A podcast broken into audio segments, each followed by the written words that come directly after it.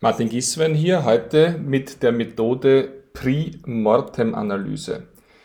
Insbesondere gut für Digitalprojekte, für größere Unternehmungen, die mit einem großen Optimismus auf die Straße gebracht werden, die vielleicht vom Vorstand gewünscht sind und wo auch ein Optimismus gewünscht ist in der Organisation, die aber vielleicht kläglich scheitern, die einfach zu groß sind, zu schlecht geplant sind. Die Primortem-Analyse hilft uns hier, diese Stimmen, die es in jedem Unternehmen gibt, offen oder verborgen, das kann nicht funktionieren, das haben wir schon probiert, juristisch ist das gar nicht möglich, dass man diese Stimmen in eine produktive Workshop-Umgebung bringt. Das heißt also, diese Neinsager, diese Dagegensprecher packen wir zusammen mit dem Projektteam und haben so die Möglichkeit in einer Fiktion, zum Beispiel in ein oder zwei Jahren, wenn das Projekt in der Fiktion wirklich fehlgeschlagen ist, ein voller Misserfolg war, zu erarbeiten, was waren denn eigentlich diese Dinge, die dazu geführt haben, dass es ein Misserfolg war? Was, was hat das fast zum Überlaufen gebracht? Wo sind wir falsch abgebogen? Wo war vielleicht ein Sargnagel schon eingeschlagen, den wir nicht erkannt haben? Wer hat uns die Unterstützung im Laufe des Projektes verweigert?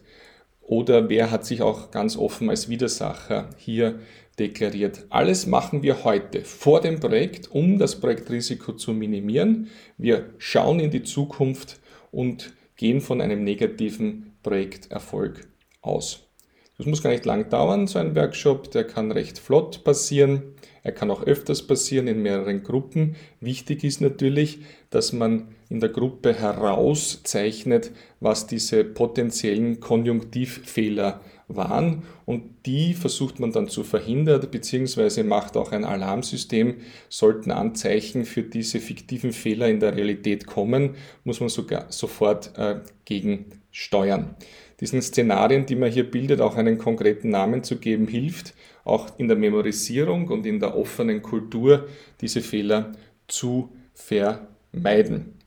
Basieren äh, tut diese Methode auf einer Arbeit von Gary Klein im Harvard Business Review, wurde von Kahnemann sehr stark verwendet und äh, hat auch nochmal gute Erweiterung bekommen von Jörg Jelden in seinem Blog komfortzonen.de.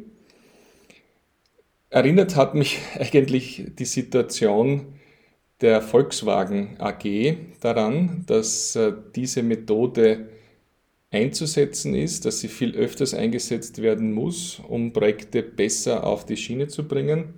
Ganz konkret geht es darum, dass der Volkswagen-Konzern beschlossen hat, eine neue Software zu bauen für alle Modelle, eine Autosoftware, um auch gegen die Digitalgiganten international anzukämpfen, die natürlich über die Smartphones in die Elektronik der Autos hineinkommen.